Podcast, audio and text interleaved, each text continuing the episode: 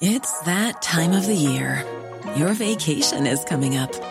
You can already hear the beach waves, feel the warm breeze, relax, and think about work. You really, really want it all to work out while you're away. Monday.com gives you and the team that peace of mind. When all work is on one platform and everyone's in sync, things just flow wherever you are.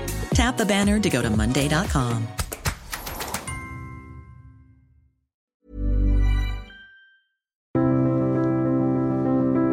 Que reste-t-il de Paul Doumer? Quelques noms de rues, quelques noms d'avenues, le souvenir aussi d'un président assassiné qui nous replonge dans cette période oubliée de la Troisième République, un président assassiné dont euh, vous allez le voir, euh, la vie a été extrêmement riche, un homme qui est né dans un milieu extrêmement modeste à Aurillac, en 1857 et qui décède en 1932 en tant que président de la République. Mais avant cela, il a été président des deux chambres, il a été ministre des Finances, gouverneur de l'Indochine, il a d'ailleurs laissé un pont à son nom là-bas en Indochine et un homme qui est représentatif de ces élites politiques de la Troisième République. Nous allons donc, avec Paul Doumer, nous replonger dans cette époque de l'histoire politique de la Troisième République. Et pour en parler, je reçois Amaury Lorrain. Bonjour. Bonjour Jean-Baptiste. Vous êtes euh, docteur en histoire et vous avez consacré votre thèse à, Paul Doumer, qui est paru aux éditions Champvallon, Paul Doumer, La République audacieuse. Alors une thèse et une biographie qui a euh, comblé euh, une lacune historiographique puisqu'il n'y avait rien sur Paul Doumer et donc grâce à votre travail, on en connaît un, peu mieux sur ce président. Alors revenons quelques instants sur ses origines parce que c'est un petit peu euh, euh, l'archétype du modèle républicain, en tout cas celui qui est parti de pas grand-chose et qui a accédé à la fonction suprême, à savoir qui est devenu président de la République. Alors en effet, euh, vous l'avez rappelé, c'est presque un sujet en soi. Il a fallu attendre 2022 pour qu'enfin, 90 ans après son assassinat le 6 mai 1932, une biographie euh, soit consacrée euh, euh, à Paul Doumer. Peut-être quelques mots tout d'abord pour expliquer ce, ce cet oubli historiographique. comment l'expliquer? Tout d'abord la brièveté du mandat présidentiel. Il n'est président que moins d'un an, de 1931 à 1932. Par conséquent, il n'a pas le temps d'imprimer sa marque. Ensuite, il apparaît assez inclassable politiquement. On me demande souvent s'il est de gauche ou de droite. et c'est les deux à la fois, ni l'un ni l'autre. Et puis euh, également, euh, parmi les raisons qui expliquent ce, ce, désintérêt pour lui, les circonstances, on va en parler, assez troubles de son assassinat. En 1857, en effet, son père euh, est euh, cheminot, poseur de rails précisément, à Aurillac, et euh, ce parcours politique hein, de, Paul Doumer, il commence en 1887 précisément, comme conseiller municipal de Lens, et 45 ans, il lui faut 45 ans hein, pour se hisser à la magistrature suprême. Après un premier échec à l'élection présidentielle en 1906 contre Armand Fallière, c'est donc un cursus honorum méritocratique euh, euh, républicain, euh, qui est cependant marqué par l'indépendance, l'indépendance notamment des partis politiques qui sont alors en formation. C'est une carrière qui s'accomplit en dehors des partis politiques. le parti radical et radical socialiste, qui est le doyen de nos partis politiques français, est fondé en 1901, mais Doumer est très libre par rapport à ces partis politiques qui sont alors en construction. Et donc à certains égards, euh, en effet, pour répondre à votre question, euh, ce parcours euh, est typique de ce qu'on peut appeler le modèle républicain, de, ce que mon maître à Sciences Po, ce qu'il a théorisé comme le modèle républicain. À d'autres égards, c'est une carrière exceptionnelle. alors parmi les exceptions, le fait qu'il est un des seuls, Doumer est un des seuls à avoir présidé tour à tour chacune des deux chambres de représentation nationale la Chambre des députés d'abord 1905-1906, puis le Sénat 1927-1931, il a bien compris que euh, dans les institutions euh, de la Troisième République, c'est un petit peu tacite, la présidence du Sénat sert de marchepied euh, vers la présidence de la République. Ça, c'est un trait exceptionnel. Et puis surtout, il n'est pas président du Conseil. Euh, il n'a jamais il n'a jamais été chef du gouvernement. C'est le rôle hein, le plus important dans les institutions de la Troisième République, euh, ce qui fait de lui ce qui le range euh, du côté des exceptions. Donc il y a des traits qui sont propres en effet au modèle tertio républicain et d'autres dans son cas qui sont plutôt exceptionnels. Est-ce qu'il a une conception particulière de la République? On sait qu'il y a eu des, débats extrêmement vifs. 1905, euh, euh, séparation de l'Église de l'État. Enfin, ça a été euh, aussi une période très, politiquement très très vive. L'affrontement des ligues, par exemple, après la Première Guerre mondiale. Lui, comment il se positionne par rapport à, à ces grands éléments qui ont profondément marqué fracturer même la, société française. Vous avez raison de rappeler que la vie politique sous la Troisième République est au moins aussi dure, euh, sinon beaucoup plus dure que la vie politique aujourd'hui. Alors, pour simplifier, euh, Paul Doumer est d'abord député, député de centre-gauche, dans la mouvance radicale. Le parti radical n'est pas encore constitué. Pour autant, il n'est jamais euh, ni socialiste ni communiste parce qu'il refuse euh, l'abolition de la propriété. Hein. Donc on a un député franc-maçon de centre-gauche qui se droitise euh, tout au long de sa carrière, et à ce député de centre-gauche succède un sénateur modéré. Hein. Par conséquent, euh, Doumer est un centriste euh, avant l'heure. Hein. Il incarne un ni-ni, euh, comme on dirait en 2023. Il rejette dos à dos la révolution à gauche et la réaction à droite. Hein. Il dit que la France est menacée par ces deux périls révolutionnaire à l'extrême gauche, si vous voulez, réactionnaire à l'extrême droite, et ce président centriste, qui commence au centre gauche, termine au centre droit, puis refranchit la frontière droite-gauche dans l'autre sens, en 1927 pour euh, se faire élire à la présidence du Sénat, il prétend incarner une union euh, républicaine et une concentration républicaine. Il faut, ajouter, il faut ajouter un élément très important dans son cas. Euh, alors, il est gouverneur général de l'Indochine pendant 5 ans, 1897-1902, c'est la première grande césure dans, ce, cette carrière, et aussi il perd 5 de ses 8 enfants entre 1914 et 1923. Par conséquent, euh, dans le jeu, parmi le personnel politique d'après-guerre euh, en 1918, euh, il devient une sorte de symbole patriotique vivant. Et en 1931, il est donc élu président de la République contre Aristide Briand. On peut dire qu'il y a deux Paul Doumer qui sont élus président de la République en 1931, l'ancien gouverneur général de l'Indochine, puisque 31 est aussi l'année de, l'exposition coloniale à Vincennes, c'est donc une consécration, un double point d'orgue. Et puis aussi, c'est un, c'est un symbole, c'est un père de famille qui a perdu euh, cinq de ses huit enfants. Ça va aussi contribuer à le droitiser. Parmi les milieux anciens combattants, euh, il devient euh, une figure paternelle, voire grand-paternelle française très importante. Il faut rappeler que en 1931, un Français sur deux est un ancien combattant de la Grande Guerre.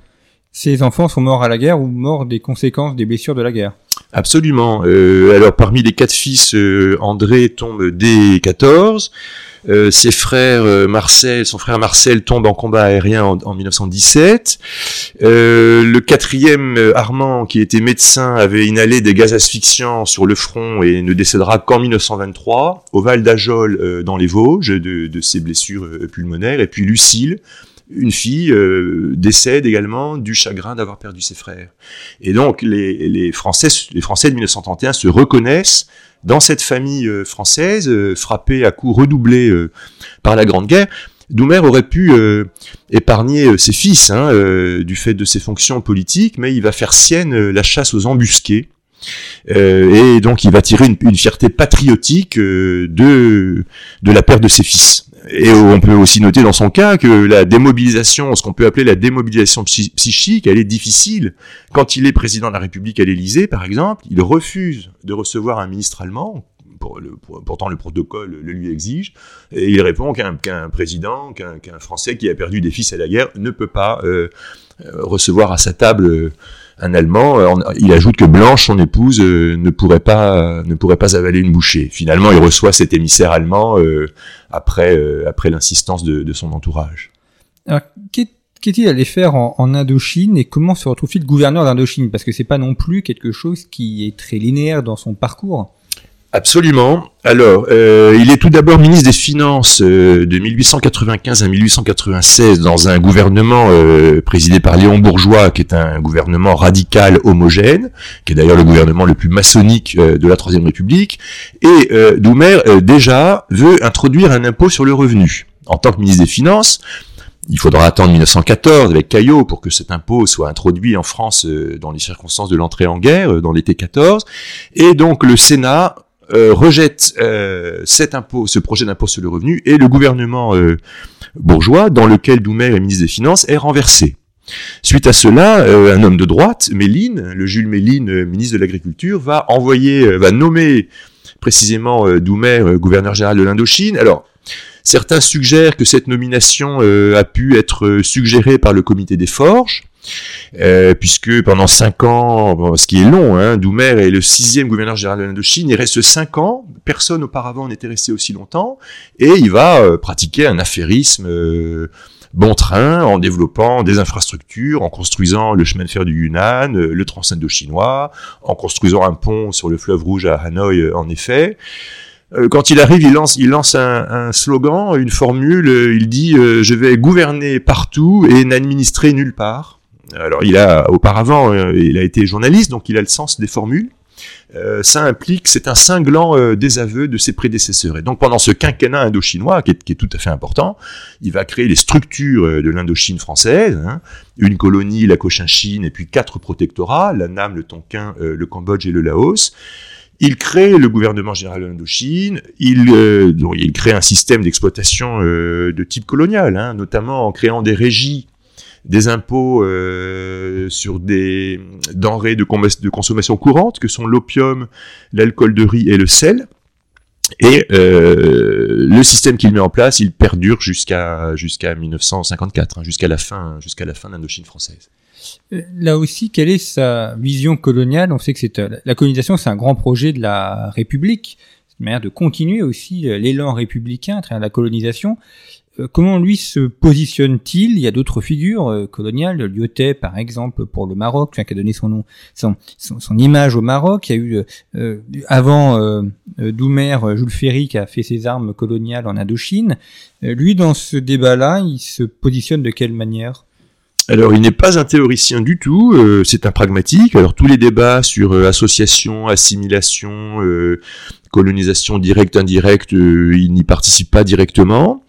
Euh, il souhaite, euh, n'est pas anodin, il souhaite annexer la province chinoise du Yunnan pour la rattacher à l'Indochine française. Donc il souhaite, autrement dit, agrandir l'empire colonial français. Donc il est partisan d'une plus grande France.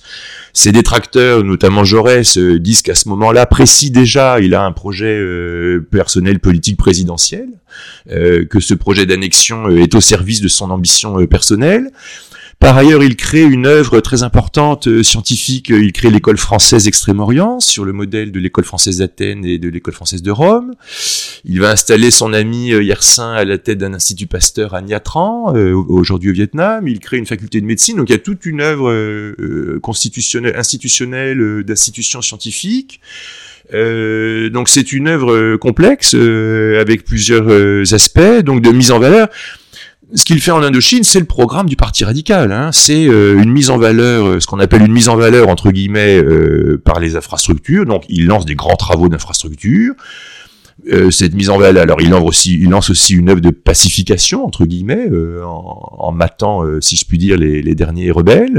il va donc phagocyter, il va déposséder le pouvoir, les pouvoirs locaux de pouvoir euh, de pouvoir effectif.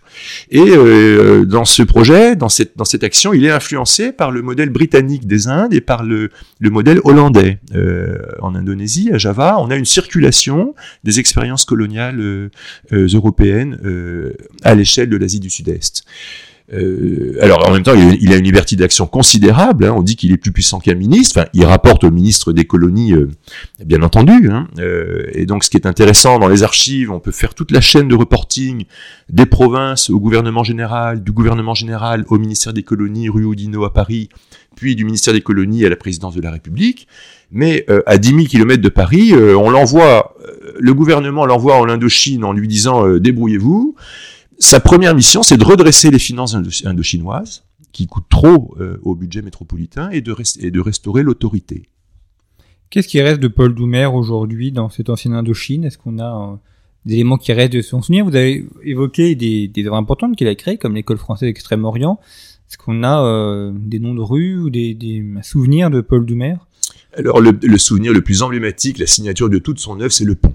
Alors le pont Doumer a été rebaptisé le pont de Long par les par les Vietnamiens. Il y a vraiment un culte euh, autour de cet ouvrage euh, qui a survécu notamment aux bombardements américains pendant la guerre du Vietnam. Euh, on vient de fêter l'an dernier, alors on a fêté les 120 ans du pont. Donc ce pont a été inauguré en 1902 par Doumer lui-même alors que sa construction n'était pas achevée sur tous les bureaux qu'il va occuper par la suite à la présidence de, de la Chambre des députés du Sénat de la République. sur son bureau, il y a la truelle avec laquelle Doumer lui-même a inauguré son pont. Hein. Euh, alors c'est peut-être une tendance chez tous les politiques de vouloir associer leur nom à un ouvrage, euh, un ouvrage de travaux publics. Euh, et donc cette année, cette année de, 2023, c'est aussi le, les 50 ans de, des relations bilatérales entre la France et le Vietnam. Et il y a de nouveau des manifestations autour de ce pont. Euh, qui est le symbole de la, alors non pas de la pérennité de, son œuvre, puisque l'Indochine française n'existe plus, mais de, ce qu'il a, de ce qu'il a fait. Et donc les Vietnamiens aujourd'hui posent des questions très concrètes sur euh, sur ce pont. Euh, on, dit également que c'est une tour Eiffel horizontale, architecture métallique caractéristique de cette de cette époque. Alors revenons sur son assassinat. Ça a été l'élément évidemment le plus dramatique de son mandat, mais c'est aussi ce qui l'a fait rentrer dans l'histoire. Il y a eu peu de présidents assassinés, il y en a eu quand même plusieurs, notamment euh, sous la Troisième République, sans compter un, président fou euh, qui est tombé en train. Mais lui, donc, vous l'avez dit, est assassiné quelques mois après son élection. Pour quelle raison est-ce qu'il a été assassiné? Et, comment s'est déroulé cet assassinat? Alors le 6 mai 32, euh, Doumer, président de la République, tient à inaugurer le salon des écrivains combattants Hein, on retrouve euh, cette très grande proximité avec les milieux anciens combattants. Ce salon a lieu euh, hôtel Salomon de Rothschild rue dans le 8e arrondissement de Paris. Et euh, donc un russe, Pavel Gorgulov, ouvre le feu. Hein. Alors il y a une première polémique sur les, services de sécurité du président, qui n'était pas très entouré, et puis une deuxième polémique médicale. Doumer aurait pu échapper à ses blessures et finalement décède le lendemain par négligence médicale. Le premier réflexe, c'est de dire que l'assassin est anarchiste. Euh, comme euh, Caserio, euh, assassin de Sadi Carnot en 1894, était anarchiste, Caserio italien. en réalité, Gorgulov a fondé un parti fasciste russe dont il est l'unique membre. Et le procès, donc, c'est l'essor de la psychiatrie, il y a des expertises, des contre-expertises pour savoir s'il est fou ou pas, euh, puisque s'il est fou, il n'est pas responsable de ses actes, hein, en vertu du, code pénal. Et on le déclare, alors on crée une catégorie, on le déclare euh, semi-fou de type régicide. Euh, les expressions qu'emploient les contemporains, on parle de crise, de, de crime, pardon, alors non pas de lèse-majesté, mais de crime de lèse-nation. Et euh, on parle également de régicide, euh, en régime républicain, hein, non pas de présicide, et on rate alors l'événement. L'événement est tellement traumatisant euh, qu'on compare cet assassinat, le 6 mai 1932, à l'assassinat d'Henri IV euh, par Ravaillac en 1610. Donc le premier réflexe, c'est de dire que l'assassin est, est anarchiste qu'il n'est pas. Et euh, ensuite, il y a tout un tas de théories du complot. Euh, on accuse les alors complot, on accuse assez rapidement les communistes euh, qui disent que, non, ça n'est pas eux. Est-ce que c'est un complot rouge ourdi par les communistes? Est-ce que c'est un complot blanc puisque Gorgulov était russe blanc? Est-ce que c'était un complot brun? Parce que euh, Doumer se savait menacé. Hein. Il y avait des, menaces qui enflaient euh, depuis quelque temps, euh, Doumer n'était pas apprécié des Allemands, qui ont titré en 1931 Nous n'avons aucune raison de voir en Monsieur Doumer un ami de l'Allemagne. Hein. Doumer est connu des Allemands pour sa volonté de réarmer la France. Il est absolument euh, intraitable sur la question des réparations. Hein. Euh, il est partisan d'une ligne dure euh, avec l'Allemagne, en raison du fait, notamment en raison de sa tragédie familiale. Et euh, finalement, on, on, le dossier de l'assassinat, donc j'ai posé toutes les hypothèses dans le livre. Euh, l'assassin est guillotiné publiquement euh, devant la prison de la Santé en, septembre 1932. C'est une, des dernières, une des dernières exécutions publiques. Et euh, Hitler arrive au pouvoir en 33, euh, ensuite le Front populaire 39-45, et le président assassiné est devenu le président oublié. Il est resté un président oublié pendant 90 ans, jusqu'à ce qu'enfin euh, on le considère comme digne euh, d'être biographié. Donc le, dossier de l'assassinat reste euh, un dossier compliqué.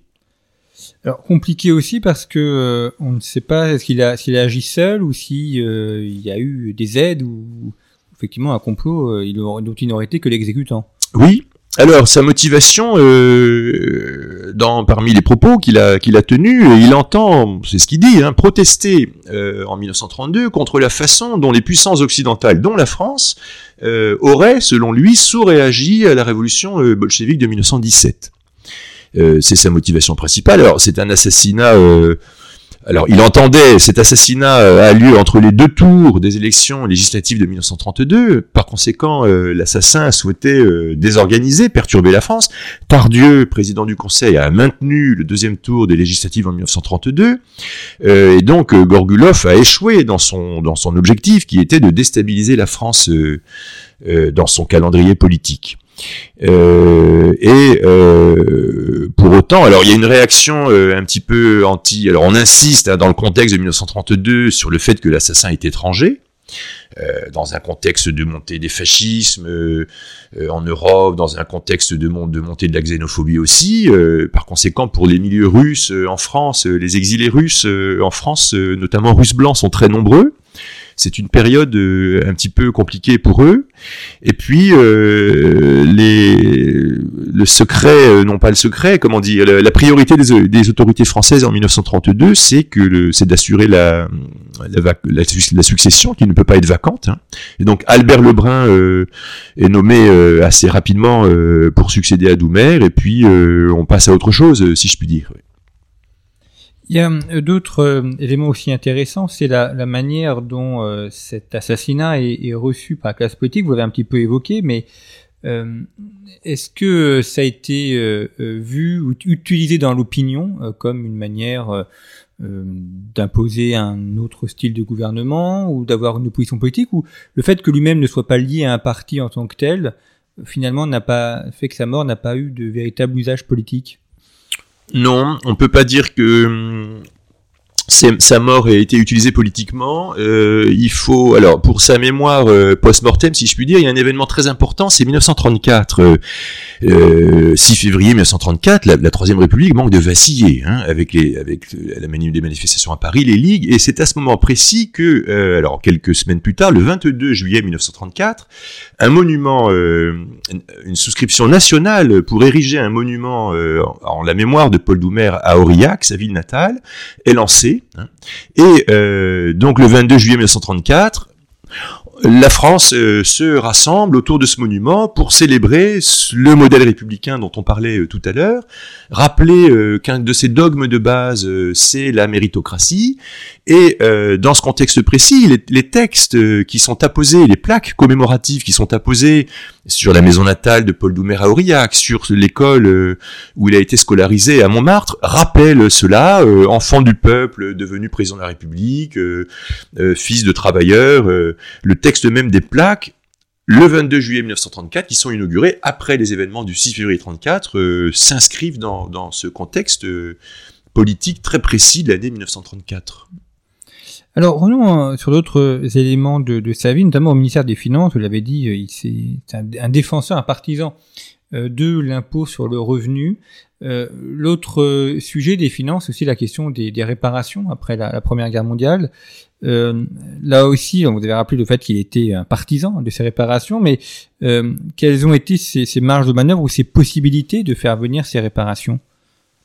Alors sur la question des réparations, euh, donc les fameux 132 milliards de marques or euh, qui sont définis euh, dans le traité de Versailles, 26 hein, juin 1919, Doumer est à la, participe en tant que ministre des Finances à la conférence de Londres dans le gouvernement Briand. Donc il est, ministre des Finances trois fois, hein, j'ai dit, 1895-1896 dans le gouvernement bourgeois, 1921-1922 dans un gouvernement brillant, le gouvernement Briand 7, et puis de nouveau 1925-1926 dans euh, le gouvernement Briand 8. Et quand il n'est pas ministre des Finances, il préside euh, la commission euh, sénatoriale des Finances. il y a une espèce de va-et-vient entre les deux fonctions. Il a été formé aux mathématiques, euh, il est professeur de mathématiques, c'est son premier métier, euh, et il fait partie des quelques parlementaires, euh, ils sont pas très nombreux, à être capable de, de lire un bilan, de mettre le doigt sur le chiffre qui fait mal, et cette, cette compétence technique, cette dextérité avec les chiffres, va se politiser ensuite selon des conceptions politiques. Alors, vous l'avez dit, l'impôt sur le revenu, dans, le cadre des loges maçonniques, avec son ami Léon Bourgeois et le solidarisme, il conçoit finalement l'impôt sur le revenu comme le bras armé du solidarisme. Et sur les réparations, donc il apparaît absolument intraitable. Pourtant, toute la chronologie des années, le moratoire ouvert, euh, le plan, on va alléger ses réparations, mais lui euh, veut absolument faire payer l'Allemagne. Euh, alors, ça peut s'expliquer en partie par la perte de ses fils. Et sa proximité, c'est un discours politique qui va, qui va. Alors, à un moment aussi, dans les années 1920, il envisage de créer un, alors, un mouvement politique, ancien combattant, peut-être pas un parti politique, mais ce père de famille qui a perdu 5 de ses 8 enfants, il est extrêmement populaire parmi les réseaux anciens combattants qui sont très, très structurés en France euh, pendant l'entre-deux-guerres. Et un autre point, donc il va s'efforcer de redresser euh, la France, comment? Par les colonies. Et c'est là que ces deux expériences, son expérience coloniale euh, indochinoise, puis son expérience de la Grande Guerre vont se, vont se rencontrer, si je puis dire.